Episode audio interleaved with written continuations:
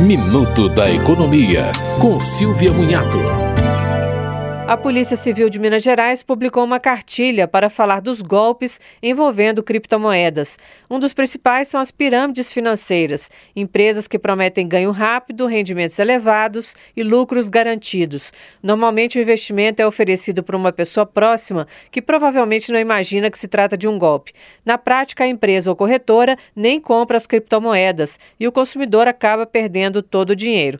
Outra situação é o acesso a sites e aplicativos falsos, que parecem de empresas reais. Como o mercado de criptomoedas é relativamente novo, é preciso verificar a autenticidade dos sites.